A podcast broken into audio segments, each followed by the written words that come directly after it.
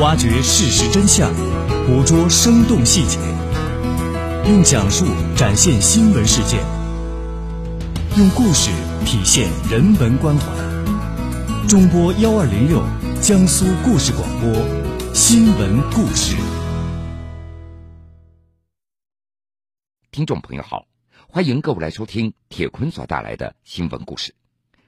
轰动全国的淮南师范学院女学生扶老人事件一波三折。九月二十一号，尘埃落定，淮南警方通报称，认定这是一起交通事故。女大学生骑车经过老人的时候相互有接触，女大学生承担主要责任，老人承担次要责任。那是在九月八号晚上，一个微博名字叫做“袁大臣”的网友，他自称，他是一名大三学生。当天早晨，扶了一个摔倒在路边的老太太，看到情况严重，就给他拨打了幺二零。结果老太太家属就赖上他了，要他全权负责。当时事情的真相那也是众说纷纭。日前被撞老太太的儿媳妇徐作美在接受记者采访的时候透露，说当时袁大臣就跟他商量，说用老太太的医保卡办理住院手续，这样可以享受医保待遇。否则，一旦老太太被自行车撞倒的事情被医院知道了，就会报销不了了。所以他要求老太太的家属帮助他隐瞒事实的真相。事情到现在也总算是真相大白了，但是以后我们肯定还会碰到老人摔倒的事件，到底扶还是不扶，或者该怎么扶？我们来听听下面的故事。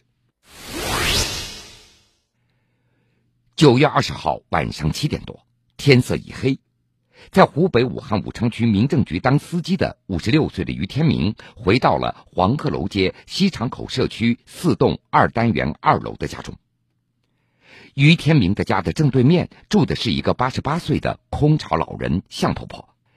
当天晚上，老人家的门是半开虚掩着，于天明就朝里面张望了一下，他顿时吓了一大跳。向婆婆满脸血迹的站在客厅里，扶着桌子，正在用餐巾纸来擦血。于天明在门口就问他：“您这是怎么了？”向婆婆说：“她摔倒了。”您先不要着急，我马上下楼找人过来帮忙。于天明嘱咐向婆婆：“因为救助老人反遭索赔的事情比较多。”确实，也因为有老人上了年纪，常常是刚刚发生的事儿和说过的话都已经不记得了。于天明他也怕自己被误会，没有贸然进屋。另外，于天明也考虑到老人岁数已经大了，也的确需要找个邻居过来搭把手。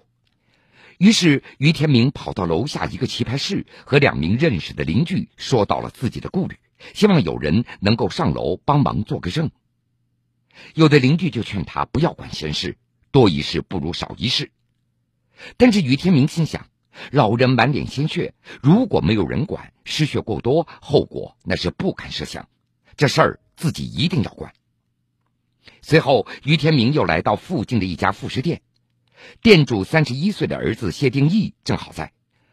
听说老人受伤，谢定义二话没说，就随着于天明前去施救。在进门之前，谢定义打开于天明的手机，开始录像。小区的旁边就是武汉市三医院，于天明和谢定义小心翼翼的扶着向婆婆下楼了，将老人送到急诊室。老人的右额有一道数厘米长的伤口，医生为他清创缝合，还打了破伤风的针。从进门施救到送医院救治，谢定义全程用手机录了十三分钟的视频。因为还有急事儿，谢定义先行离开了。于天明帮忙支付了大约两百元的医药费，一个人在医院忙前忙后。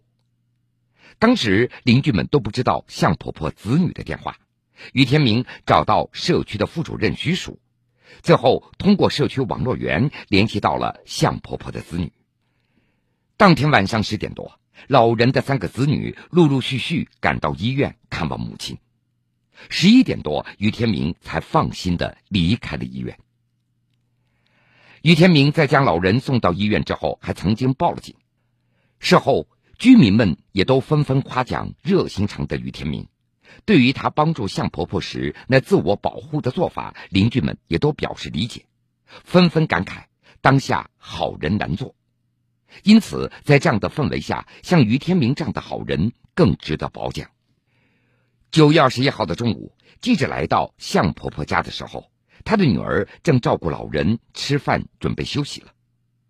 向婆婆的女儿事后也知道于天明帮助自己母亲时的那种顾虑，她表示完全可以理解，毕竟老人年事已高，许多事情她自己都说不清楚了。将心比心，如果自己遇到这样的事儿，也会掂量再三的。向婆婆的女儿不停的向记者夸奖于天明，这次真的感谢他救了我的母亲，他真的是一个好邻居，你们可以好好的宣传一下。谁说老人跌倒了没有人敢扶？我们再来听听下面的这个故事。那是在八月三十号下午的四点多。七十五岁的陈老伯从广州地铁一号线出来之后，匆匆的赶回家。不知为什么，他一下子在路边跌倒了，完全失去了知觉。等他醒来的时候，感觉到头部、颈部剧烈的疼痛。他听到外面有不少人正在紧张的抢救自己，有的大声喊道：“流了好多血，赶快帮他止血！”有的说：“快打幺二零！”有的焦急的在问：“老人。”你们家电话号码是多少？陈老伯强忍着剧痛，但是他说不出话，他的眼睛也睁不开，从指尖到肩膀都没有感觉，连呻吟声都无法发出来了。不知过了多久，这手稍微有一点知觉了，陈老伯艰难的抬起右手，指了指自己左胸的口袋救他的人马上就领会了，从老人的口袋里找到了一本通讯录，拨通了陈老伯家里的电话。通知家里人，在等待救护车的过程中，陈老伯的语言能力好像恢复了。他说的第一句话就是：“感谢大家，很感谢大家。”第二句话是：“我有医保，我有医保。”由于当时天还下着雨，路上塞车严重，直到下午五点多，救护车才到。陈老伯被送入医院的急诊科。后来经过检查，老人的确跌得不轻。目前，陈老伯已经出院，在家里安心养伤。他也时常想念帮助过他的那些好心人。九月二十一号，记者带着当时救助老人的好心人之一的小何登门看望。老人特地将事先写好的一封感谢信交到记者的手上。老人激动地说：“记者先生。”我写这封信的目的，就是想求你们通过媒体感谢这些救过我的普普通通的广州市民。面对危难，他们毅然出手相救，而不怕被诬陷。我记得救援的人中有一个穿着黑衣服的年轻人，他随着救护车把我送到医院。后来我家里人赶到医院，送过红包来答谢他，他也不肯收。后来我知道这个小伙子叫小何。在诸多好心人当中，我还记得有一到两个人当时搬出一个椅子让我坐下来，并且在旁边扶住我；有一个人在为我止血，还有一个人掏出风油精放在我的鼻孔附近让我吸。我在说冷的时候，有一个人从旁边的商店里拿出一条毛毯盖在我的身上来保暖。有人拨通我们家的电话通知我的家人，有人打通了幺二零急救电话。在那度秒如年的非常时刻，周围不止一个人大声对我说：“阿叔，你一定要坚持住，一定要顶住，救护车马上就到了。”感人肺腑的安慰和精神上的支持，让我没有再昏过去。直到救护车的到来，这些素不相识的平民百姓，他们都充满着善心爱心。他们当中，我一个人都不认识，因为当时我也是一个匆匆过路的行人。我非常希望通过媒体传递出我对他们的万分感激之情。另外，老人也决定了，等自己的伤养好之后，再次回到自己所跌倒的那个地方，把写的那个感谢信张贴到地铁口。当得知记者旁边的小何就是当天救助自己的一个好心人的时候，他激动地握住了小伙子的双手，感慨地说。当时多亏了那么多好心人的帮忙，否则我可能就不在人世了。小何名字叫何志立，今年二十五岁，是广州人。记者就问他了：“当时你不怕被冤枉吗？”小何笑了笑，他对记者说：“当时并不是我一个人在救人，我不怕被冤枉，我就是要救人。”新闻故事，铁坤讲述。铁坤讲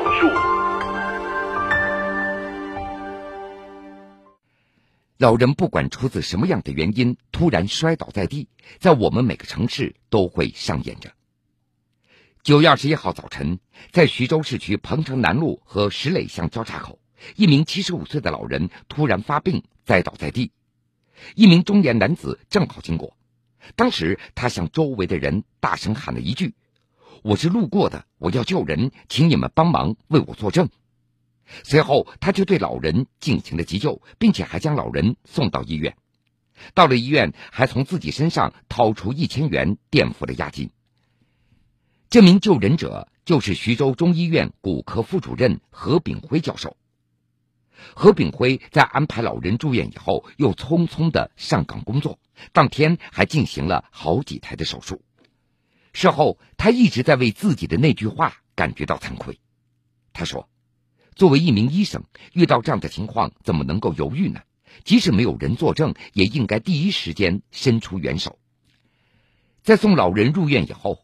何炳辉已经当面跟老人的儿子道歉了，说自己曾经说了一句医生不该说的话。到了第二天，他又两次向伤者家人道歉。对于何炳辉医生的道歉，老人的家属也非常感动。老人的儿子李先生他说，在别人劝阻的情况下，何主任还是第一时间伸出援手。现在他还因为说了这句话而内疚，我们家里人更加过意不去了。李先生表示，现在有新闻报道了一些伤者家人会质疑别人扶起老人的动机，可是他和家里人到了医院之后，根本就没有想过到底是谁撞倒父亲的问题。节目的最后，我要说一句“替我作证”这句话，不减何医生的善举成色。因网购二十四支仿真枪被诉走私武器罪被判无期徒刑的十九岁四川少年，日前被福建省高级人民法院驳回上诉，维持无期徒刑原判。少年的枪支从何而来？到底是真枪还是仿真枪？这样的判决是否严重？铁坤正在讲述。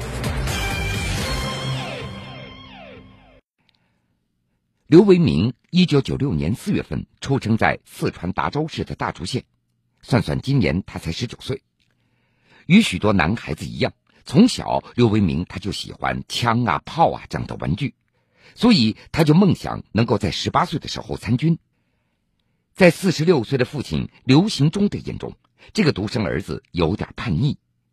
他的个头只有一米六，沉默寡言，曾经考过数学第一。也曾经在初二辍学过，原因非常简单。儿子说他在学校被别人欺负，还没有到十八岁的时候，刘文明就通过 QQ 向台湾某个网站购买仿真枪。那是去年夏天，他独自一个人在家，被千里迢迢赶来的福建实施海关缉私分局所逮捕。四十四岁的母亲胡国际，他还记得那天夫妻两个赶回老家割稻谷。听说儿子被抓了，匆忙的赶回来。对方解释说儿子在走私武器。按照胡国际的话说，我们老百姓哪懂那些啊？我们的父辈以前那都是拿着气枪打鸟、打野兽吃。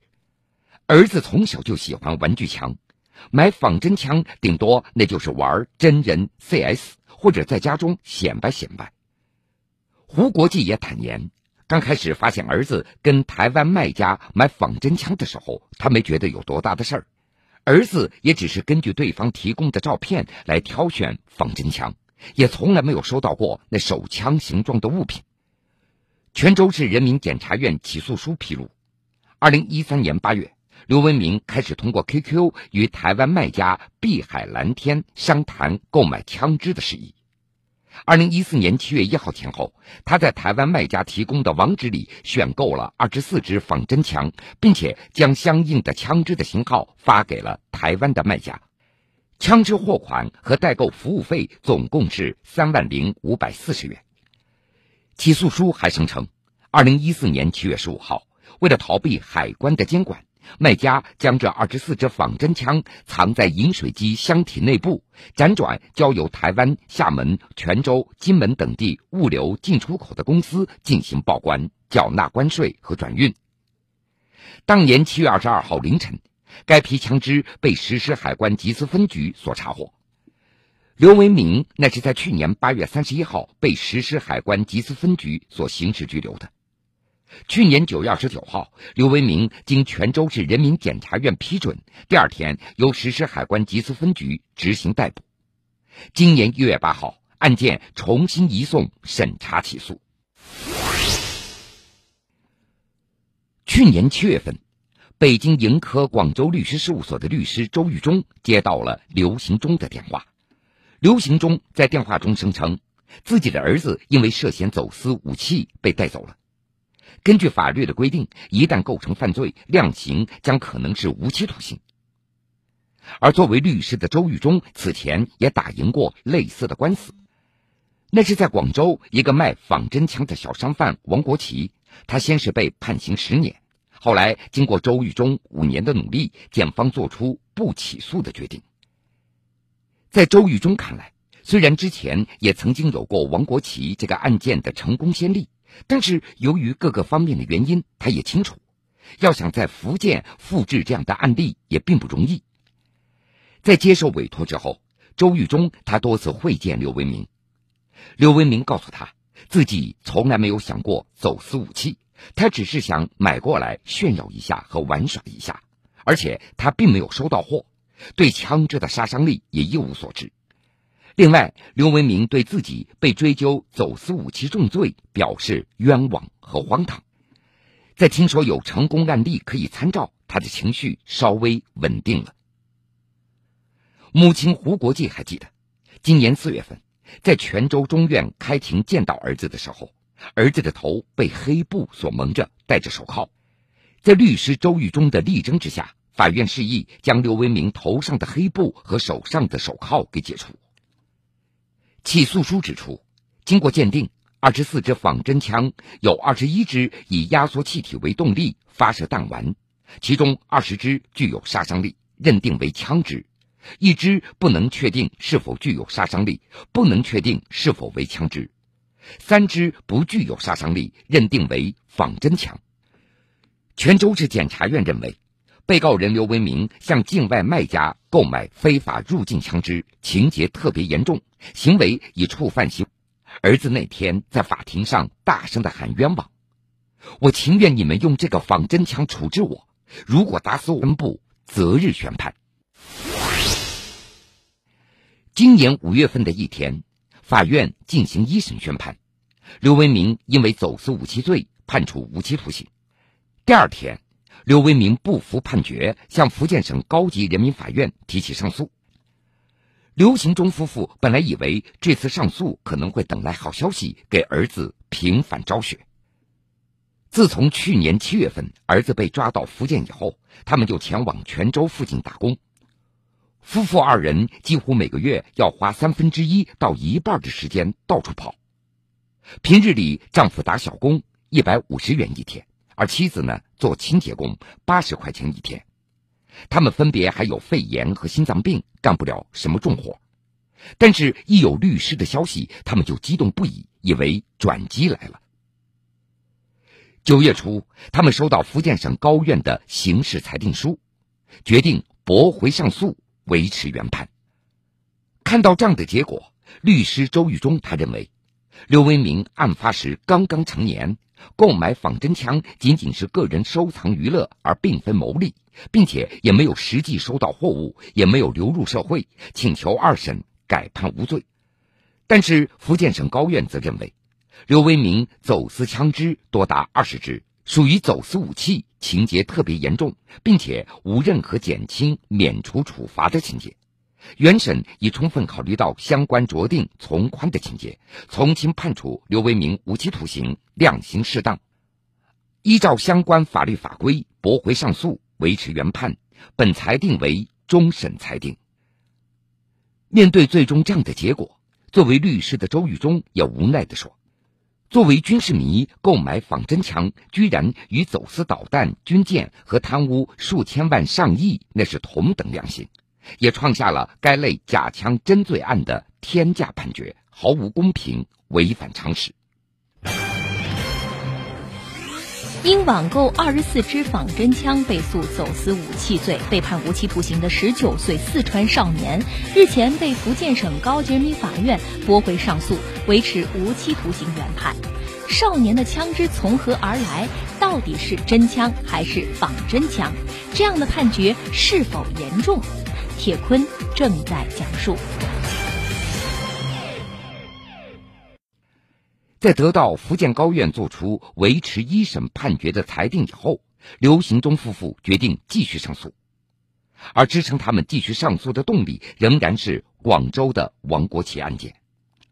去年，玩具小商贩王国奇卖二十支仿真枪一案出现了巨大的转折，在经历了一审、二审判处十年有期徒刑，再审判处四年有期徒刑的判决以后。广州越秀区法院对这个案件作出了第四次的宣判，越秀区检察院以案件证据发生变化为由撤销了起诉。当时这个案件的辩护律师就是周玉忠，所以周玉忠也坦言，王国奇案的推动与媒体持续跟进以及社会长期监督不无关系。说王国奇案件六年六审，媒体跟踪报道了六年。人大代表也督办过，社会抗争的因素不可少。但是其他同类型的案子，由于无法吸引舆论的围观，即使律师和家属耗尽血汗，那么结果也往往很难乐观。刘文明的父母也在持续的对比这两个案件，他们在不断追问福建方面的法院：为什么同一个法律、同一个标准，一个不起诉，一个判为无期徒刑呢？根据刘行忠夫妇他们的透露，说涉事的法官曾经对他们表态，说广州是广州，他们怎么判我们管不了，这是在福建，我们该怎么判就怎么判。刘行忠夫妇对记者说：“我们相信政策，所以就生下这么一个儿子，他没了，我们该怎么办啊？不求儿子养老，只求儿子能够好好的活着。”刘文明的父母仍然表示将坚持上诉到底，哪怕是倾家荡产。好了，各位，非常感谢您收听了这个时间段铁坤所带来的新闻故事。春风杨柳。